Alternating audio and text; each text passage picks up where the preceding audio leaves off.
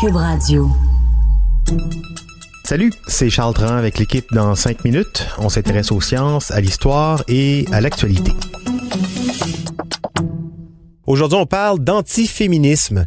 Les années 10 se sont achevées au Québec sur un bien triste anniversaire, celui des 30 ans de la tragédie de la Polytechnique qui a coûté la vie à 14 femmes et fait autant de blessés.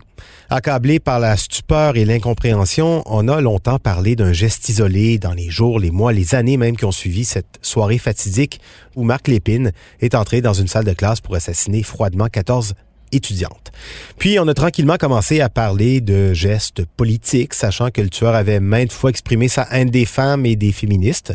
Et ce n'est que 30 ans plus tard qu'on a collectivement reconnu le terme féminicide pour parler de l'événement. Cette prise de conscience survient alors que les attaques visant strictement les femmes se multiplient dans le monde occidental. Qu'en est-il? Vanessa Destinée s'est penchée sur cette question. Loup solitaire? C'est l'expression consacrée pour parler de ces hommes radicaux qui règlent leur compte avec la société en assassinant certains de leurs congénères.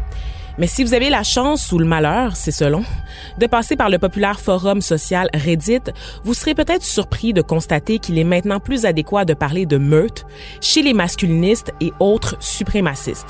Suprémacistes, oui, parce que les hommes qui affichent ouvertement leur haine des femmes et ou des féministes vont aussi souvent tenir des propos racistes et ou homophobes, transphobes, etc. C'est une porte d'entrée en fait vers l'extrême droite selon des analyses récentes il est difficile d'évaluer le nombre exact d'hommes actifs sur les forums et les sous-forums au relents misogynes et antiféministes au sein de Reddit. Selon des estimations du magazine Wired, qui est spécialisé en techno, les sous-forums les plus importants réunissent tout au plus 100 000 personnes.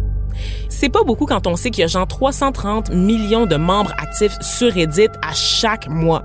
Sauf qu'on aurait tort quand même de sous-estimer la portée des plus radicaux d'entre eux.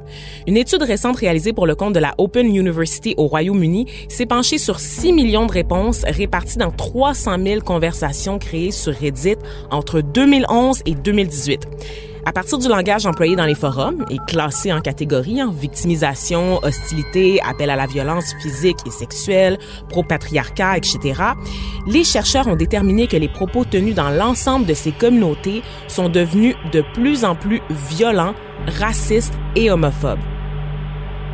Et là, avant de poursuivre, convient quand même de dresser un portrait des principales communautés. Hein. Il y a les masculinistes, par exemple, par opposition aux féministes, qui veulent parler des problématiques qui touchent les hommes, comme le suicide, le décrochage scolaire ou la garde des enfants à la suite d'une séparation. Des enjeux qui sont tout à fait légitimes et importants, mais malheureusement qui sont souvent articulés de façon à pointer les femmes comme étant les seules responsables du malheur des hommes. Ça, c'est pour les masculinistes. Ensuite, il y a la communauté MGTOW. C'est une abréviation de Men Going Their Own Way, les hommes qui suivent leur propre voie. C'est un groupe qui se considère pas anti-femme ou anti-féministe, mais plutôt pro-homme. Et là, faut faire attention parce que c'est un groupe qui va percevoir généralement les femmes comme des créatures inférieures qui carburent à la manipulation et à la méchanceté et ils évitent généralement tout contact avec elles. Sur les 300 000 conversations répertoriées par la Open University, plus de 160 000 ont été générées par ce groupe uniquement. Et il y a évidemment les incels, soit les célibataires involontaires, qui sont peut-être maintenant les plus connus du lot. Euh, ce sont des hommes qui ne rencontrent pas de succès avec les femmes, qui vivent une existence caractérisée par une certaine misère sexuelle, transformée en frustration, et qui considèrent que le rôle principal des femmes, c'est d'assouvir les besoins affectifs et sexuels des hommes.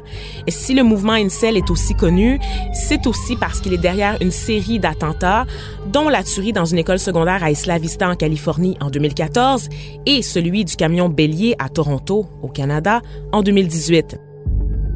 Donc, la rhétorique misogyne a augmenté en fréquence et en intensité, en particulier depuis 2016. Elle a également changé de ton.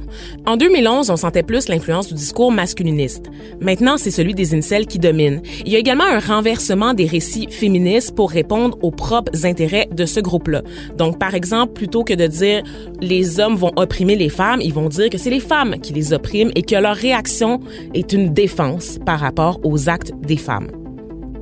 Tout ça, c'est juste sur Reddit, mais c'est la pointe de l'iceberg parce que le discours anti-femme et anti-féministe s'articule aussi dans ce qu'on appelle la manosphère, soit l'ensemble de sites web, de pages Facebook et de forums en ligne où les hommes se retrouvent pour parler de leurs problèmes, entre guillemets, d'hommes. La manosphère regroupe aussi des pick-up artists, qui sont des champions de la cruise, hein, souvent rejets en grandissant, qui ont compris comment faire succomber les femmes et qui veulent maintenant aider leurs congénères à scorer. Il y a aussi les MRA, les Men Right Activists, soit la version plus militante des masculinistes. La liste est longue, puis à travers ça, ben, les communautés ont développé leur propre langage pour se comprendre entre elles, mais aussi pour éviter de se faire accuser et de participer à fomenter la haine. On aura l'occasion de se pencher sur ce fameux lexique dans une autre capsule. Oui, des mouvements inquiétants qu'on continue de surveiller de près alors qu'on reconnaît de plus en plus la dimension politique de la violence faite aux femmes, bien au-delà de la sphère privée. Il s'agit plus que jamais d'un problème de société exacerbé par les réseaux sociaux. Merci beaucoup, Vanessa Destinée. C'était en cinq minutes.